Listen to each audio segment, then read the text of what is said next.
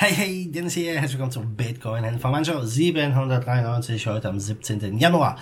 Wir sprechen über die Binance Futures und einen neuen Kandidaten, nämlich Chainlink, der gelistet ist, dann über den ja, über die Absage, den, die Rückabwicklung vom Telegram-Verkauf vom Token und über einen neuen Vorschlag zur Steuerausnahme von Kryptotransaktionen in den USA. Wir beginnen mit dem Preis und jo, das ähm, war wieder ein kleiner Anstieg, den wir jetzt über Nacht hatten. Wir stehen aktuell bei 8.875, haben jetzt gerade vor ein paar Minuten um ja, Viertel nach sieben ähm, die 8.972 angekratzt, also die 9000 wurden wieder angekratzt. Äh, ja, gerade sind wir jetzt nicht durchgebrochen, sondern einen kleinen Rückgang. Mal gucken, ob Bitcoin nochmal angreift. Die 9000er Marke ist sehr, sehr wichtig, wenn du mich fragst. Und ich bin gespannt, was das Wochenende bringt, ob wir drüber kommen oder nicht. Denn das könnte die Richtung für die nächsten Tage dann vorgeben. Gucken wir rüber zu Binance. Binance und Margin Trading ist ja ein ganz heißes Thema aktuell und die haben jetzt angekündigt, dass man demnächst äh, Chainlink, also einer der Coins, die letztes Jahr sehr gut gelaufen sind, ja, mit äh, Leverage traden kann, also mit einem Hebel, mit einem 75er Hebel, also eine krasse, krasse Ankündigung. Ähm, das kommt direkt nach der Ankündigung von Ethereum Classic, ja, oder auch Tesos und äh, XRP, die man dort traden kann mit einem hohen Hebel. Also Binance gibt hier wirklich Gas, was äh, Hebeltrading, Level Trading mit äh, Altcoins angeht. Und äh, in der Regel ist es ja bisher so gewesen, bei Altcoins ist nicht so die mega Liquidität. Das war immer eine Schwierigkeit. Und jetzt, wenn Binance natürlich da mit rein ähm, kommt, wird sich das meiner Meinung nach sehr schnell ändern. Und ja, man kann dann Chainlink mit äh, einem 75er Hebel gegen USDT handeln, ziemlich crazy. Und ist natürlich ein ja, beliebter Weg für viele, ich sag mal, Spekulanten, Trader von der Volatilität der Coins zu profitieren, wobei äh, Leverage Trading auf Bitcoin ist ja schon riskant, auf Altcoins ist ja noch mal riskanter, denn da ist die Volatilität ja noch höher als beim Bitcoin. Und es könnte gut sein, dass das natürlich für extreme Schwankungen sorgt, nach unten wie auch nach oben. Und äh, da bin ich mal gespannt, wie Chainlink reagieren wird. Wie gesagt, Chainlink hatte ein gutes Jahr und ich sag mal, wenn wir jetzt hier wirklich in den Bullenmarkt starten, noch ist das nicht bestätigt, liebe Leute. Wir sind immer noch in einem Abwärtskanal, vertut euch da nicht, ja. Dann könnte hier ja mit so einem Hebel natürlich sehr viel äh, Pumps natürlich nach oben auch passieren. Ich bin auf jeden Fall gespannt, was Binance hier macht und vor allem werde ich auch Chainlink mal weiter beobachten. Gucken wir rüber zu Telegram. Telegram, ja, immer wieder in die News.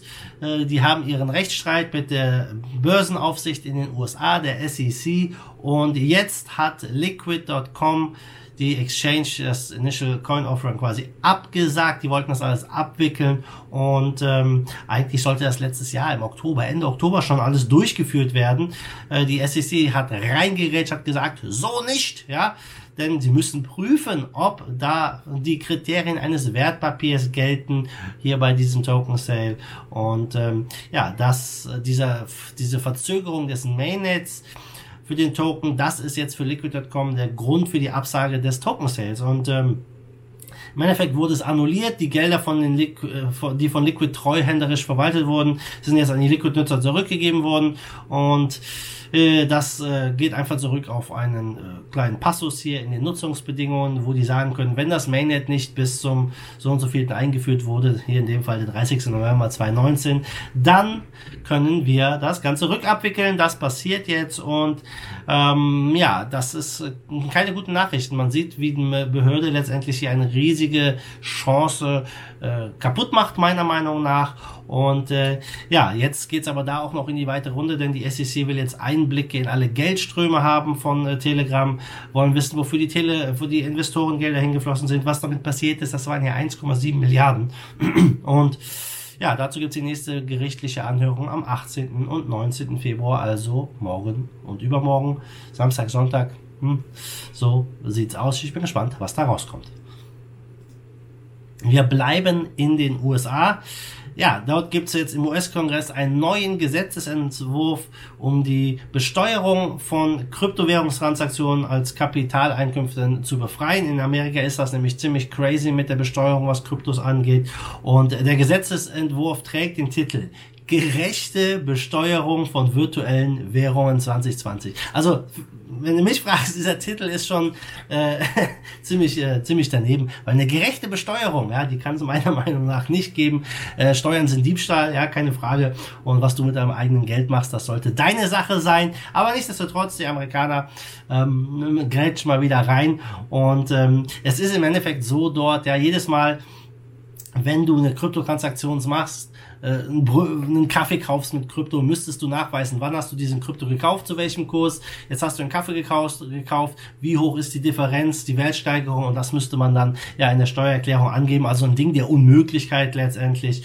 Und äh, das Steuerrecht in den USA ist sowieso sehr komisch, was mit äh, Kryptos da hier alles gemacht werden soll. Entweder ist eine Anlage, ein Rohstoff, eine Währung. Ja, niemand weiß es so wirklich. Jede Behörde beansprucht das für sich.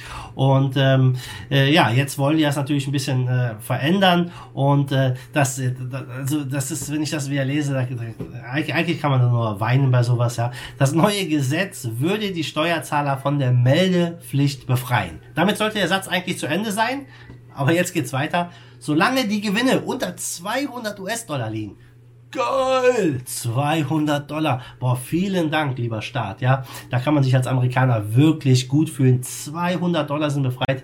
Echt, die macht einen super Job, ja. Und äh, ja, vorher war die Grenze bei 600 Dollar in dem vorigen Entwurf, jetzt bei 200 Dollar. Also wenn du mich fragst, ist das echt, äh, es ist eigentlich ziemlich crazy, überhaupt darüber nachdenken zu müssen bei sowas. Ähm, und in den USA ist es wirklich eine große Herausforderung. Wir sehen es ja auch, viele Firmen, die sind nicht mehr in den USA ansässig, die gehen in andere Länder Länder. Und äh, ich sag mal, wenn die Gesetze sich da nicht grundlegend ändern, ähm, werden wir hoffentlich demnächst ein paar Länder sehen, die da einfach ganz klare Verhältnisse schaffen und äh, das einfach das Talent anziehen, die Innovation anziehen und alle anderen werden ins Hintertreffen geratet. In Deutschland ist es ja ganz äh, ganz äh, spannend, ja, nach äh, beim privaten Kauf von Tokens oder Coins nach einem Jahr Haltefrist sind die steuerfrei. Das finde ich schon mal eine ganz coole Geschichte. Gucken wir zum Schluss auf den Markt. Wir stehen bei 243 Milliarden. Das sieht gut aus. Trading-Volumen weiterhin recht hoch bei 122 Milliarden. Bitcoin Dominance 66,2. Es leuchtet alles grün hier in den Top 10. Jetzt nicht die mega Ausreißer, aber Bitcoin Cash hat 5, Bitcoin SV 8% zugelegt. EOS hat 7% äh, zugelegt. Ja, nicht schlecht.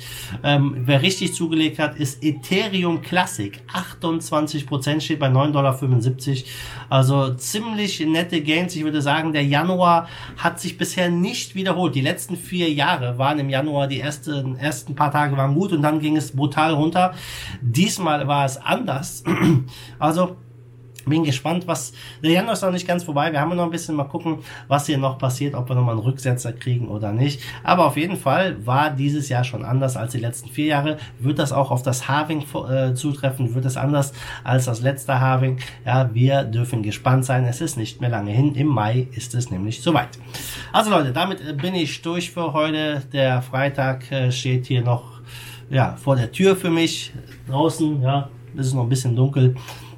Ich wünsche dir auf jeden Fall, je nachdem, wann du das Video siehst, noch einen schönen Start in den Tag und ein wunderschönes Wochenende. Wir sehen uns dann am Montag wieder in alter Frische. Bis dahin, wie immer, macht gut, schwenkt die Hut. Der zweite Force of Evil in Bitcoin and Cryptocurrency we trust. Bam! Give us a Bitcoin to say